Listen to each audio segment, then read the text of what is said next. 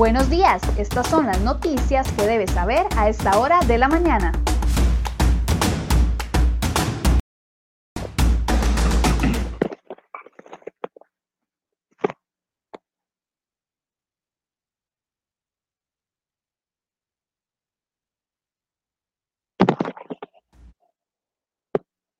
Hola, ¿qué tal? Muy buenos días. Gracias por acompañarnos en Cere Hoy Noticias. Iniciamos con información de última hora que se está generando desde el Ministerio de Educación Pública y es que hace pocos segundos la ministra de Educación, doña Giselle Cruz, ha anunciado cambios en este curso lectivo para el año 2020 21. Lo que está anunciando específicamente la ministra de Educación en este momento es un cambio en la modalidad que se está presentando en este momento. ¿Qué es lo que va a pasar en los próximos días?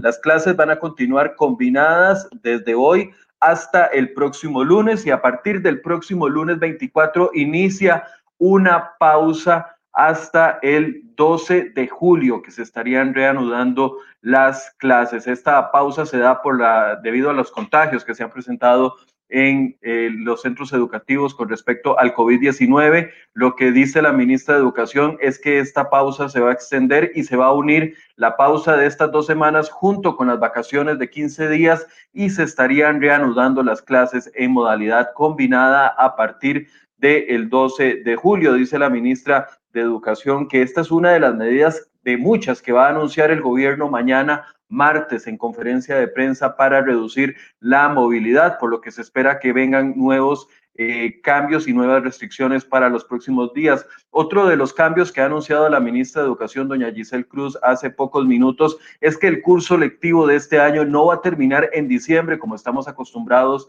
durante toda la época, sino que el curso lectivo del año 2021 va a terminar hasta finales de enero del año 2022. Se estaría haciendo una nueva pausa el 22 de diciembre para retomar las clases el 3 de enero del año 2022 y eh, eh, funcionar durante tres semanas consecutivas y hacer las graduaciones en enero del año 2022. Entonces retomamos información que está anunciando el Ministerio de Educación. Recordemos que para hoy también está anunciada una, una conferencia de prensa por parte de los sindicatos de educación que indicaban de que supuestamente iban a entrar en un periodo de huelga. Bueno, vamos a ver qué es lo que va a suceder en las próximas horas, qué van a decir los sindicatos, pero retomando la información, estaría haciéndose una pausa a partir del próximo lunes 24 de mayo en el curso lectivo, tanto en escuelas públicas como en escuelas privadas, y se estarían retomando las clases hasta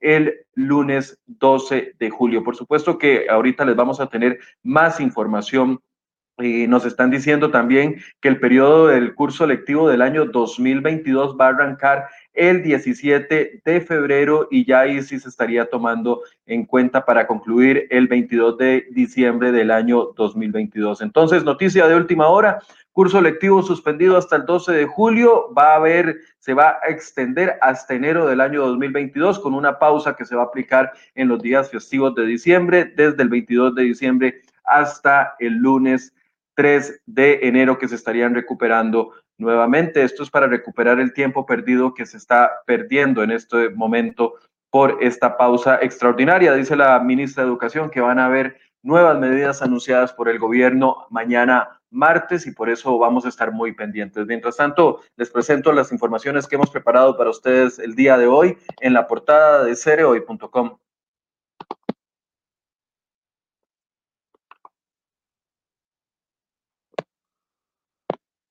Y atención a esta información, Costa Rica perdió un 14% de los puestos de trabajo durante el año 2020. El dramático deterioro del empleo estuvo ligado con una contracción del Producto Interno Bruto de menos 4,1%, el más grave en los últimos 30 años. El problema es que la recuperación de esos puestos de trabajo será un proceso lento y dispar y le tomará años a algunos sectores de la economía para volver a contratar previo a la pandemia. Así lo reseñó el programa del Estado de la Nación al revisar cómo terminó el año 2020 con respecto a las cifras que incluyó en su último informe de la situación general del país.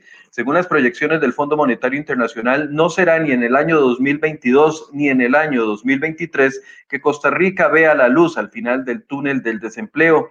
estas cifras del 12% que se tenían antes de la pandemia podrían recuperarse en el año 2024 o incluso hasta el 2025, de acuerdo con la encuesta continua de empleo. El pico máximo de desempleo se alcanzó en el 2020 con un 24% y actualmente se ubica en 18.7%, golpeando la vida de 458 mil personas. En la portada de seriohoy.com podrá encontrar un informe completo que le traemos el día de hoy.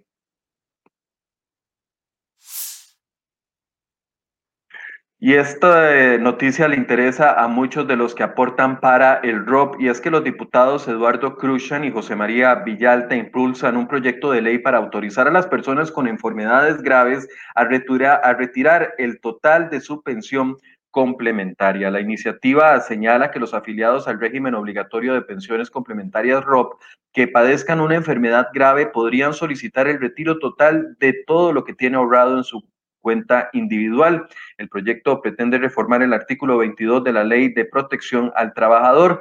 Para el retiro de su dinero, el plan dice que las personas enfermas deberán contar con una certificación de la Caja Costarricense del Seguro Social y los recursos deberán utilizarse para la atención de su situación de salud. Por estar actualmente la agenda legislativa en manos del Poder Ejecutivo, los legisladores le están pidiendo al gobierno que incluya este proyecto de ley entre la agenda convocada.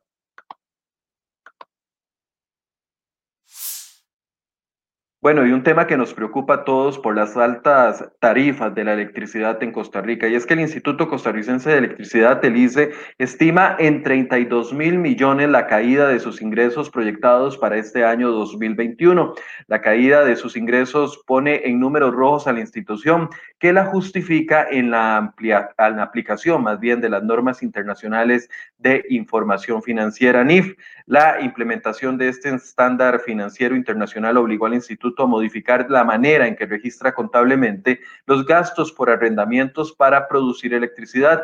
El ICE indicó que adicionalmente para este año 2021 la RECEP no le reconoció los costos de gastos operativos por 92 mil millones de colones a la hora de fijar las tarifas de electricidad. Estos gastos los considera como indispensables Ambas decisiones de la ARECEP, según el instituto, se tradujeron en una rebaja de, un 14% en la tarifa promedio de distribución, pero él lo va a apelar. El ICE va a hacer una apelación ante la ARECEP para recuperar ese 14% que hemos visto los ciudadanos reflejados en nuestros recibos de electricidad. Y a partir de este lunes, los diputados van a retomar la discusión del proyecto de ley de empleo público. Desde hace tres semanas, el texto prometido al Fondo Monetario Internacional se paralizó por la elección del nuevo directorio y el aislamiento de varios legisladores con COVID-19. La intención de los diputados es que el proyecto culmine su proceso este mes de mayo y que vaya a la sala constitucional para la consulta de constitucionalidad ante los magistrados quedan pendientes de discutir 45 mociones de revisión de los diputados del PAC y del Frente Amplio. Además, los diputados deben de iniciar la discusión de tres créditos con organismos internacionales por 2.378 millones de dólares.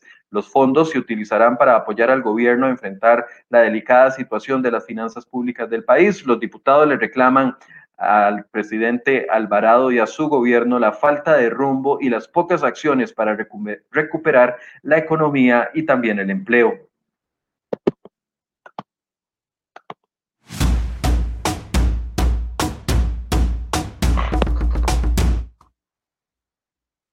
Bueno, y esta noticia nos ha generado indignación durante el fin de semana, y es que uno de los seis detenidos de participar en el doble asesinato, en el fallido asalto al camión remesero en Cariari de Pocosí, estaba libre bajo medidas cautelares por estar ligado, escuche bien, a otra causa judicial por homicidio. Los sospechosos fueron arrestados al cierre de la tarde del sábado mientras intentaban huir a través de una zona boscosa ubicada en el distrito de La Rita en el Caribe de nuestro país. El fallido asalto ocurrió a las 12 y 40 del mediodía del sábado frente al Banco Nacional de Costa Rica, ubicado en el centro de Cariari. Los seis sospechosos llegaron a bordo de una microbús de color gris con la intención de asaltar el camión remesero que descargaba dinero en la entidad financiera. En el intento de atraco, los sujetos abrieron fuego de manera indiscriminada e hirieron de muerte a dos personas, un empleado de la empresa de transporte de valores de apellido Gutiérrez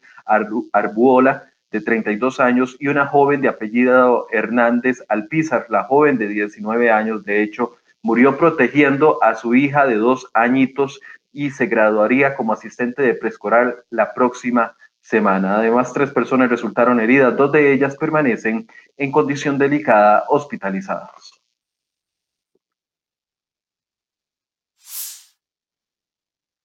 Y la muerte de Carlos Cascante Duarte, alcalde de Tibás, sacudió nuevamente al sector político nacional. El líder municipal falleció este domingo 16 de mayo tras librar una batalla de casi dos semanas contra el COVID-19. Cascante, de 57 años, permaneció internado en el Hospital México y en la última semana su condición médica empeoró.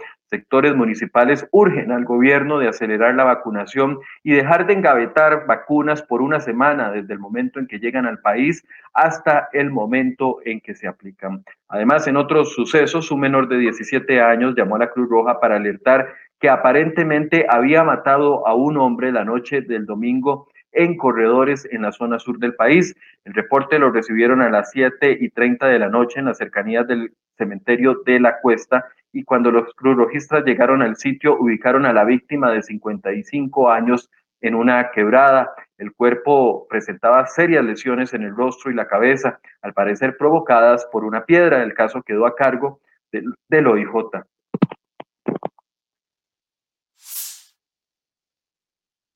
Y entre el 16 de abril y el 16 de mayo, la Fuerza Pública recibió denuncias sobre 1.450 fiestas con aglomeraciones de personas.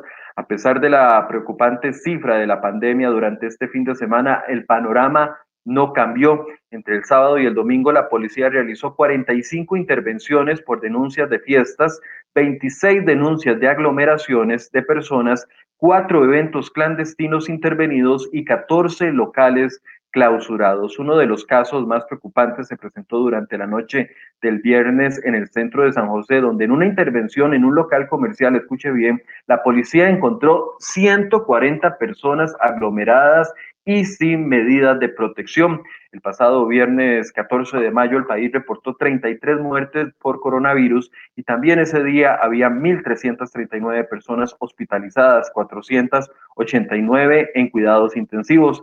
Este domingo el presidente Alvarado generó mucha expectativa con un supuesto anuncio sobre la aceleración de la vacunación. Sin embargo, una vez más los ciudadanos se quedaron esperando las medidas concretas ya que no dio datos específicos ni fechas claras.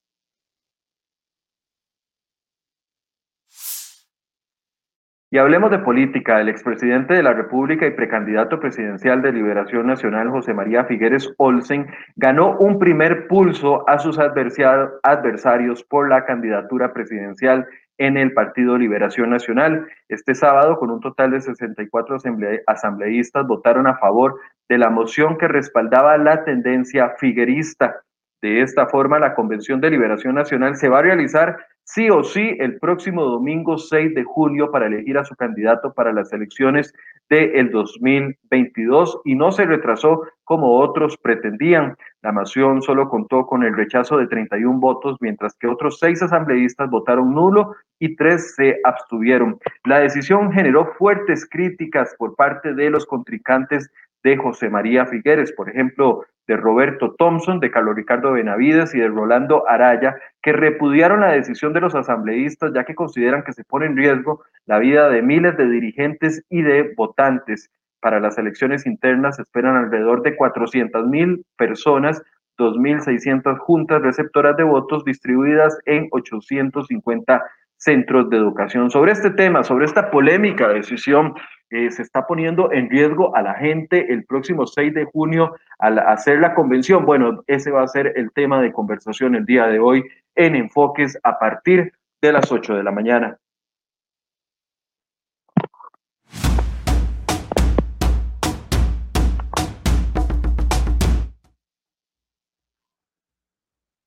Y a través de un oficio remitido el 26 de marzo, el ministro del MOP, Rodolfo Méndez Mata, la ARECEP, le urgió incluir seis aspectos trascendentales en la renovación de las concesiones de autobuses. Además, le pidió absoluta claridad y total transparencia sobre los planes de sectorización que la institución mantiene en completo secreto hasta el momento. El MOB y el Consejo de Transporte Público deberán renovar todos los permisos de operación de buses a más tardar el próximo 30 de septiembre. Así las cosas, la concesión de unas 160 compañías está casi cuatro meses de caducar y nadie sabe qué va a pasar por el secretismo dentro del MOB. La propuesta del Poder Ejecutivo es combinar la renovación de las concesiones con la implementación del plan de sectorización de transporte público. En la portada de seriohoy.com hoy le traemos un reporte completo sobre lo que está pasando con estas polémicas concesiones de autobuses.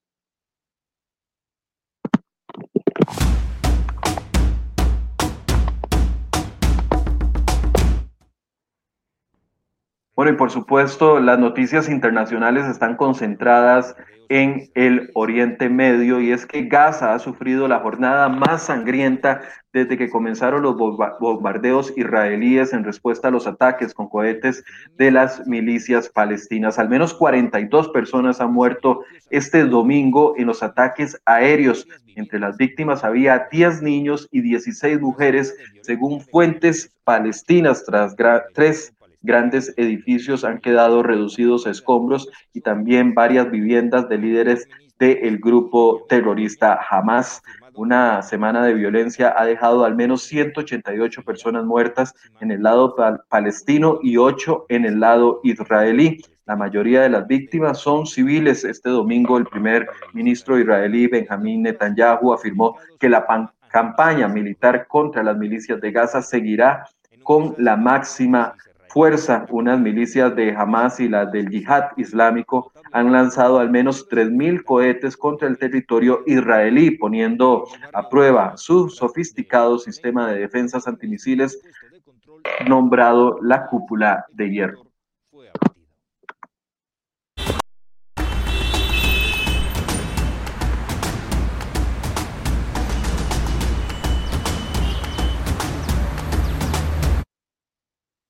'Bueno, antes de repasar la decisión del Ministerio de Educación que ha suspendido el curso lectivo temporalmente, déjeme contarle, mientras vemos la situación del tránsito en el país, dos, cosas, dos informaciones que usted tiene que tomar en cuenta el día de hoy. La primera es que si usted transita por la ruta General Cañas o la autopista Bernardo Soto, prepare más dinero porque hoy suben nuevamente los peajes. Eh, así lo ha anunciado el fideicomiso Ruta 1 los peajes que van a subir es el peaje de Río Segundo en Alajuela y el de Naranjo en el sector de Naranjo. La principal afectación la tendrán los autobuses y camiones pesados en el peaje de Alajuela, mientras que en el peaje de Naranjo también se verán afectados las motocicletas y los vehículos livianos. Y además, también es recomendable que hoy utilice la mascarilla, especialmente si anda al aire libre, porque recordemos de que desde anoche está ingresando el polvo del el Sahara. Este es un fenómeno meteorológico que se repite prácticamente todos los años y por lo general genera algún tipo de afectación respiratoria en algunas personas, así que es mejor estar precavido en vista de que los hospitales están bastante llenos en este momento.